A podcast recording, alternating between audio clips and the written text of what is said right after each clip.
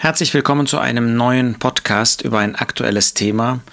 Ich habe das einmal genannt, die Karikaturprovokation.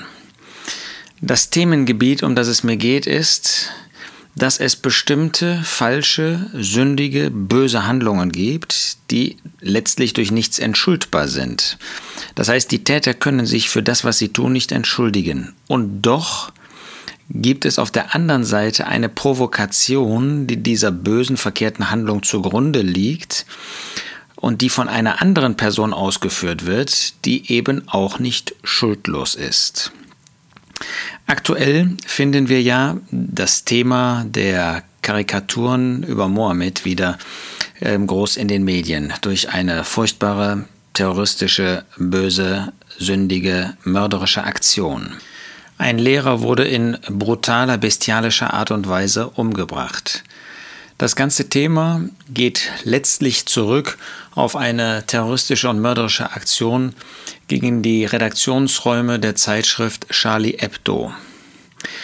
Was wurde dort getan? Dort wurden ursprünglich von dieser Zeitschrift Karikaturen über Mohammed verarbeitet in der Zeitschrift und provokativ veröffentlicht. Jetzt ist ganz Frankreich in Aufregung.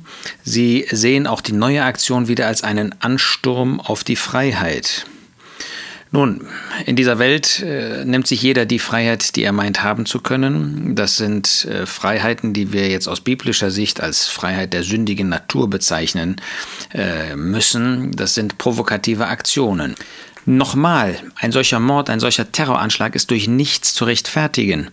Aber man darf nicht übersehen, dass eine solche Veröffentlichung natürlich im Sinne der Personen, ähm, über die man Karikaturen macht, beziehungsweise deren Religion in diesem Fall, dass man sie damit natürlich auf schlimmste Art und Weise provoziert. Und das will man ja auch. Das ist genau der Hintergrund.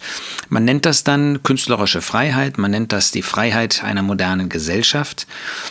Und so jemand muss das ertragen. Im christlichen Bereich ist das ohnehin der Fall. Da äh, gibt es auch keine Reaktion. Ne? Wenn man sich über die Bibel lustig macht, wenn man sich über Gott lustig macht, was ist die Antwort? Gar keine. Wenn man eine Antwort gibt, äh, dann wird man selber angegriffen. Nun, wir finden also hier, dass provoziert wird. Und dann sagt man, man wundert sich, dass es eine Reaktion gibt. Ich wiederhole nochmal, damit das nicht falsch verstanden wird. Die Reaktion in dieser Weise ist natürlich böse. Ich will nur zeigen damit, ähm, man provoziert und will ja provozieren, möchte etwas damit hervorrufen und wundert sich, dass es eine Reaktion gibt. Das gibt es aber auch in anderen Bereichen. Und jetzt komme ich auf uns Christen zu sprechen. Man wundert sich, ähm, dass Männer bei Frauen auf ihr Äußeres schauen, wenn Frauen sich bewusst reizend kleiden, wenn sie bewusst versuchen, sagen wir, ihre Körperfigur in das Licht zu stellen. Kann man damit rechtfertigen, dass ein Mann sich böse verhält, dass ein Mann ähm, sexuelle Handlungen vornimmt, die böse sind, auch nach Gottes Wort? Natürlich nicht. Aber ist erst das böse, was dann die Reaktion ist? Oder ist nicht schon das, was in diesem Fall jetzt Frauen vielleicht bewusst, vielleicht unbewusst tun, ist nicht das in Gottes Wort auch, in Gottes Augen auch verkehrt und böse? Er sagt, dass sich eine Frau keusch kleiden soll, rein kleiden soll, dass eine Frau rein sein soll, auch in dem, wie sie sich nach außen hin gibt. Natürlich, eine falsche Kleidung berechtigt mich nicht als Mann, ähm, irgendwie zu falschen Handlungen zu kommen. Aber das Böse liegt nicht erst vor bei dem, der es äußerlich tut, ähm, der reagiert, sondern kann auch bei dem liegen, der eine solche Aktion fährt. Nicht nur kann, sondern das ist so. Wenn ich einmal auf uns als Eltern schaue, wenn wir mit Kindern zu tun haben, wer ist eigentlich derjenige, der böse ist? Derjenige, der laut am Tisch ist, der ähm, vielleicht böse Bemerkungen macht? Oder derjenige, der von seinen Geschwistern das provoziert. Nun, beide sind das. Aber was ist da in diesem Fall eigentlich das Schlimmere? In der Regel erkennen wir zunächst einmal nur denjenigen, der falsch handelt, der also sichtbar, hörbar ähm, etwas Falsches tut.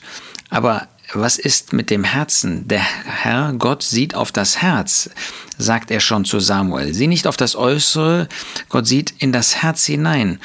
Ähm, und da kann ich durch eine provokative, eine bewusst listige, bösartige ähm, Geste, durch ein Wort, was vielleicht kein anderer mitbekommt, durch eine Zeichnung, kann ich viel Böseres tun als derjenige, der dann als Reaktion sich selbst nicht im Griff hat. Ich wiederhole mich, das ist natürlich in keiner Weise gerechtfertigt.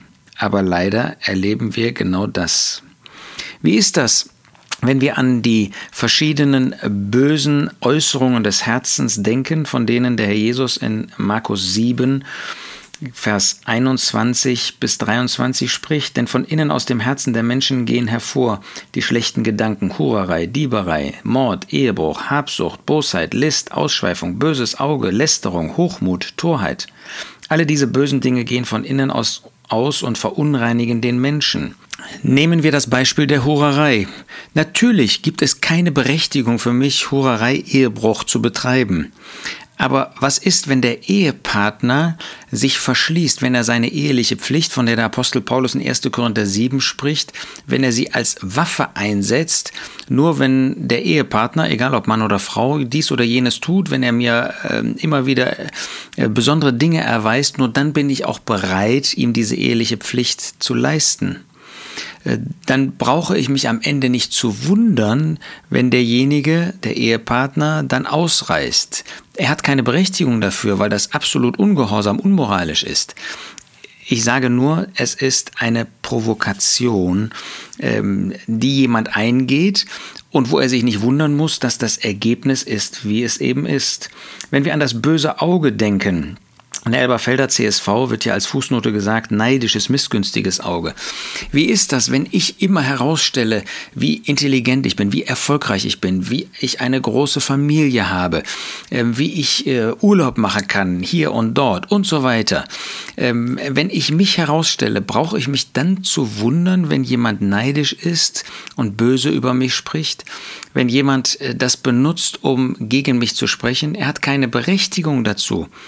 Aber lasst uns nie vergessen, was der Apostel Paulus in Galater 6 den ähm, Galatern sagt und was eben sowohl für Ungläubige, aber auch eben für uns als Gläubige gilt.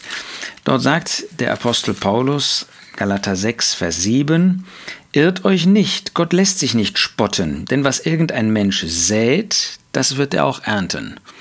Ich meine, bei Charlie Hebdo ist das ganz deutlich zu sehen. Was ein Mensch sät, wenn ich Böses sähe, dann brauche ich mich nicht zu wundern, dass ich auch Böses ernte.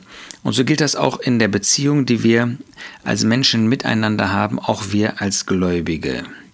Deshalb überdenken wir, was wir tun, überdenken wir, was wir sagen. Das hat Folgen. Das hat immer Folgen bei einem anderen. Natürlich kann ich als Christ oder auch als Ungläubiger etwas Gutes auch als Anlass nehmen, um dagegen vorzugehen, um böse dagegen zu sein. Aber oft ist es doch so, dass wir provozieren und uns deshalb nicht zu wundern haben, dass es negative Folgen hat in unseren Beziehungen, in unserem Familienleben, in unserem Eheleben, in unserem Versammlungs- und Gemeindeleben. Deshalb wollen wir uns mehr nach Gottes Wort richten, wollen mehr auf Gott hören, wollen mehr überdenken, was für Wirkungen ich erziele durch dieses oder jenes und uns dann nach Gottes Wort richten. Wir wollen doch den anderen gewinnen. 1. Korinther 9 macht deutlich, dass das äh, die große Motivation bei dem Apostel Paulus war, immer die anderen zu gewinnen. Wenn uns das mehr prägen würde, dann würden wir auch weniger provozieren und reizen.